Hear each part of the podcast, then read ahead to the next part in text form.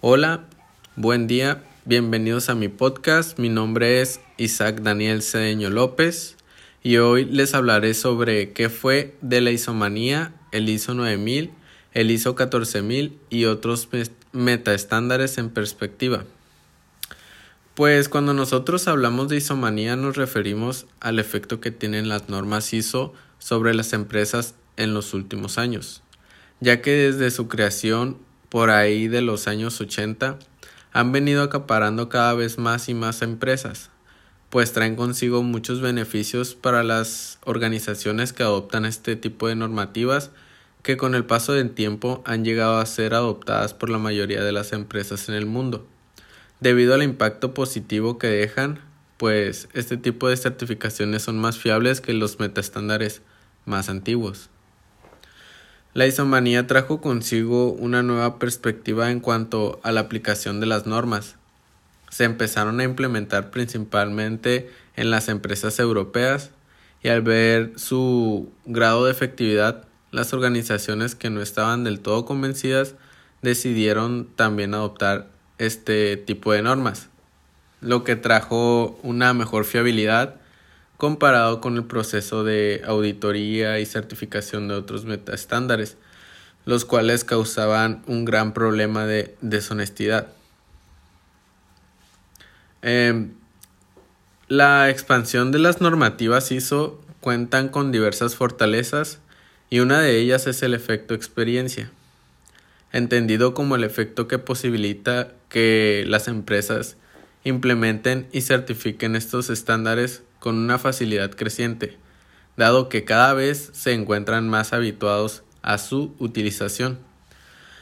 Gracias a que estas normativas se han vuelto internacionales al día de hoy, si no se tienen estas certificaciones de ISO, prácticamente no pueden trabajar contigo por el simple hecho de no cubrir, cumplir con estos metaestándares adoptados por la gran mayoría de las, de las compañías. Em, este, este fenómeno yo lo veo, yo lo veo, bueno, yo lo, yo lo relaciono con un ejemplo de pues lo que estamos viviendo hoy en día. Hagan de cuenta que cada persona es una organización Em, por decir, el, virus que estamos, pues, que hay hoy en día es un problema. Y para tratar de evitar ese problema, nosotros usamos em, protecciones, como lo vendría siendo el, el cubrebocas. Entonces, si yo utilizo cubrebocas, me estoy protegiendo de que no me infecten. Pero ¿qué pasa si veo que alguien no trae cubreboca?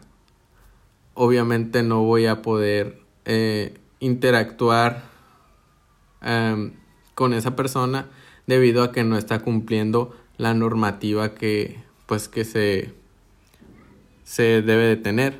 Así yo relaciono este, la aplicación de las, de las normas ISO.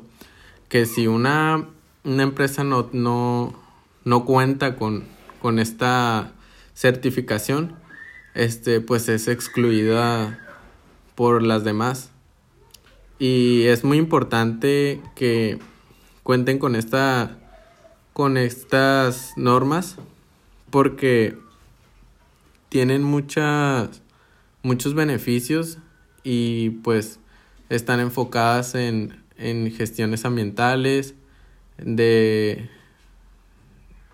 de, de, salud y, y pues son temas también que tienen que ver con, con la administración empresarial y, y todo ese tipo de cosas.